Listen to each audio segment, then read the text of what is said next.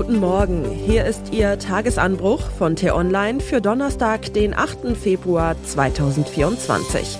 Was heute wichtig ist, den Film The Zone of Interest sollte jeder sehen, gerade jetzt. Geschrieben von T-Online-Chefredakteur Florian Harms und am Mikrofon bin heute ich, Michelle Paulina Kolberg.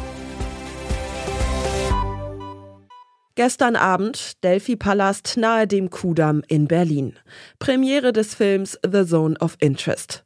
Viele Schauspieler und andere wichtige Leute waren da, Medienmenschen natürlich auch.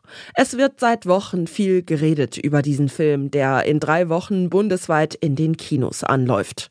Geredet wurde auch vor Filmbeginn gestern Abend viel. Roter Teppich, Blitzlichtgewitter, Sekt, gelöste Stimmung.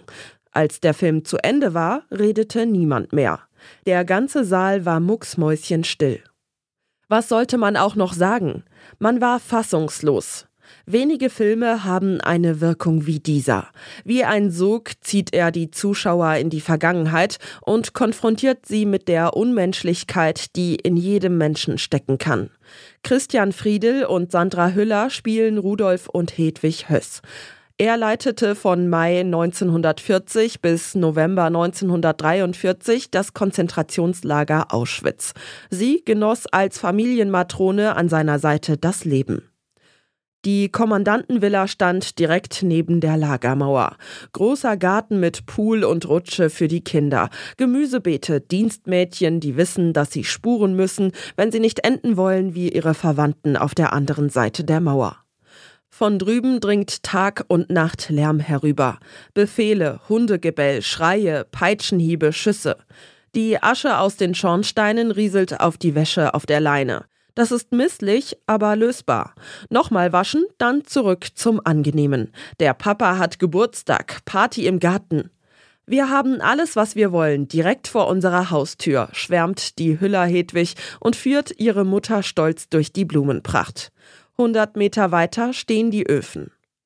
Keine einzige Leiche und keine Gewalttat zeigt Filmregisseur Jonathan Glazer in den 100 Minuten. Trotzdem ist der Massenmord die ganze Zeit präsent. Beklemmung ist ein zu kleines Wort für das, was man als Betrachter dieses spießigen Familienporträts an der Pforte zur Hölle empfindet. Man schaut und hört, will verstehen, wie das geht, dass man als Mensch sein kleines Glück sucht, während man zigtausende in den Tod schickt. Wer sich nur oberflächlich für Geschichte interessiert, könnte die Story für übertrieben halten. Ist sie nicht. Das Ehepaar Höss war so. Viele SS-Leute waren so. Und noch viel mehr Mitläufer des Dritten Reichs waren ebenfalls so. Ganz normale Leute. Sie nahmen die Pelzmäntel und den Schmuck vergaßter Frauen, bezogen die Häuser enteigneter Juden, bereicherten sich am millionenfachen Mord, machten mit, schauten weg oder hielten die Hand auf. Manche auch mal so, mal so. Vor seiner Hinrichtung hat Rudolf Höss im Nürnberger Kriegsverbrecherprozess ausgesagt, hat seine Taten genau geschildert. Historiker und Psychologen haben seine Biografie erforscht, weil er als ein Prototyp des nationalsozialistischen Staates galt.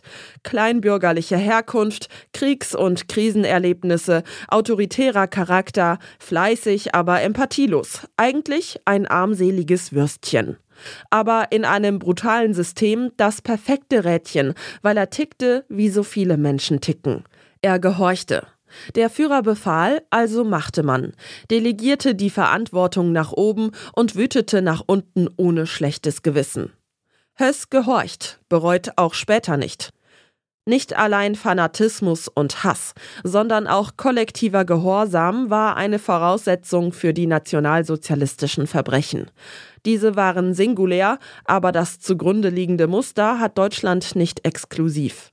Quer durch die Weltgeschichte ist zu sehen, was Menschen zu Bestien macht. Wenn Extremisten an die Macht gelangen, schalten sie zuerst ihre Gegner aus und erlassen eigene Gesetze. Dann machen sie viele andere Menschen zu Komplizen, indem sie die strikte Befolgung ihrer Gesetze verlangen. Wer mitmacht, wird belohnt, wer sich weigert, bekommt Probleme. Warum ist das heute wichtig? Weil in einer Zeit, in der Rechtsextremisten in mehreren deutschen Bundesländern zur stärksten politischen Kraft aufsteigen, der Film The Zone of Interest gar nicht aktueller sein könnte. Für fünf Oscars ist er nominiert. Egal wie viele er bekommt, jeder sollte ihn sehen.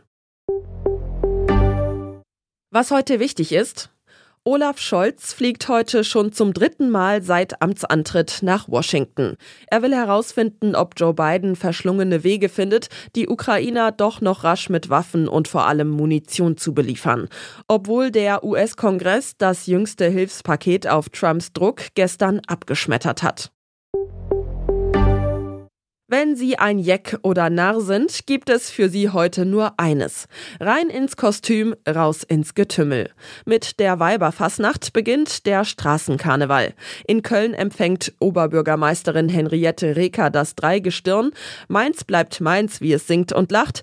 In Stockach tagt das Narrengericht. Vor dem muss sich Bundesnah Karl Lauterbach verantworten. Viele Migranten gelangen übers Mittelmeer nach Italien. Regierungschefin Giorgia Meloni will das Problem lösen, indem sie die Ankömmlinge nicht mehr aufnimmt, sondern gleich in Aufnahmezentren in Albanien weiterschickt. Dort sollen Asylanträge geprüft und abgelehnte Bewerber schneller abgeschoben werden. Heute stimmt das albanische Parlament darüber ab. Das war der T-Online-Tagesanbruch, produziert vom Podcast Radio Detektor FM. Immer kurz nach sechs zum Start in den Tag. Vielen Dank fürs Zuhören und Tschüss. Ich wünsche Ihnen einen schönen Tag. Ihr Florian Harms.